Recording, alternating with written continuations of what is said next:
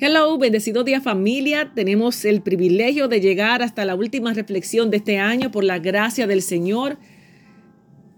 Vamos a estar hablando acerca de un pasaje del rico insensato y vamos a ver el apóstol Pablo como la otra opción de esta dúo que hemos llevado en estos últimos días. La base se encuentra en Lucas capítulo 12 versos 15 al 21. Acompáñeme.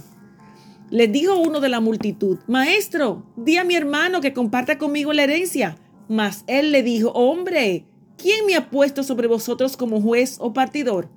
Y les dijo, mirad, guardaos de toda avaricia, porque la vida del hombre no consiste en la, abundancia de los bienes que posee. También les refirió una parábola diciendo, la heredad de un hombre rico había producido mucho, y él pensaba dentro de sí diciendo, ¿qué haré? Porque no tengo dónde guardar mis frutos. Y dijo, esto haré, derribaré mis graneros y los edificaré mayores, y allí guardaré todos mis frutos y mis bienes. Y diré a mi alma, alma, muchos bienes tienes guardados para muchos años. Repósate, come, bebe y regocíate. Pero Dios le dijo, necio, esta noche vienen a pedir tu alma y lo que has provisto. ¿De quién será? Así es el que hace para sí tesoros y no es rico para con Dios. ¡Wow! Lucas capítulo 12 versos 15 al 21. Este pasaje nos habla de un hombre rico que hizo mal uso de sus días al creer equivocadamente que su vida duraría muchos años. No solo dejó a Dios fuera de sus planes, sino que permitió que el materialismo, la vanidad, guiara su vida. El apóstol Pablo, en cambio, sabía que su tiempo era corto pero le sacó al máximo provecho la vida que Dios le dio en la tierra. Para empezar, su prioridad fue darse a los demás hasta sus últimos días.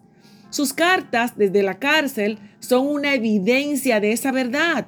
A pesar de saber que pronto enfrentaría la muerte, Pablo dedicó su tiempo y energías a instruir, a enseñar a sus hermanos creyentes y a orar por ellos. Pablo reconocía también el valor de dedicar tiempo para animar a los cristianos a hacerlo todo como para el Señor. Colosenses 3:23. Esto es importante, aun lo que no no lo que usted haga no parezca tener relación con la iglesia. El trabajo de Dios no lo hacen solo los pastores y los misioneros. Él llama a todos sus hijos a diferentes campos y tareas. El apóstol Pablo sabía también que la vida cristiana implica luchas y era realista al reconocer que sus tenía sus propias imperfecciones. Romanos 7, 5 al 25.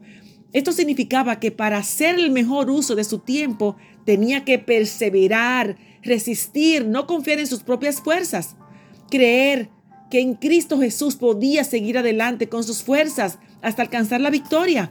Por eso Pablo pudo decir al final de su vida, He peleado la buena batalla, he acabado la carrera, he guardado la fe. Segunda de Timoteo 4:7. La vida, hermanos, es un regalo. Cada uno de nosotros tiene un número ilimitado de días, tiene un límite de, de nuestros días, de nuestra estadía aquí en la tierra. Y la pregunta va, ¿cómo va usted a utilizar su tiempo para poder decir al final de sus días como Pablo, que terminó bien? Si tendrá que rendir cuentas al Señor de este año, de su vida.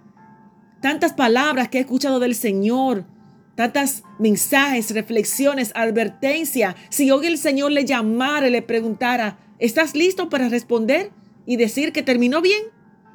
La clave para terminar bien, si aún no lo está haciendo y queremos alinearlo en lo correcto, se encuentra en Juan 15:5, hablando Jesús. Yo soy la vid verdadera, vosotros los pámpanos. Yo soy la vid, repito, vosotros los pámpanos, el que permanece en mí y yo en él, este lleva mucho fruto, porque separados de mí, nada podéis hacer. Es una bendición, es un privilegio que el Señor nos llame. Venga usted, bien, buen siervo fiel. Sobre poco has sido fiel, sobre mucho te pondré. Entre en el gozo de tu Señor. Aleluya. Bendecido año, que la gracia de nuestro Señor Jesucristo sea con usted cada día. Amén. Bendecido año. Hasta la próxima.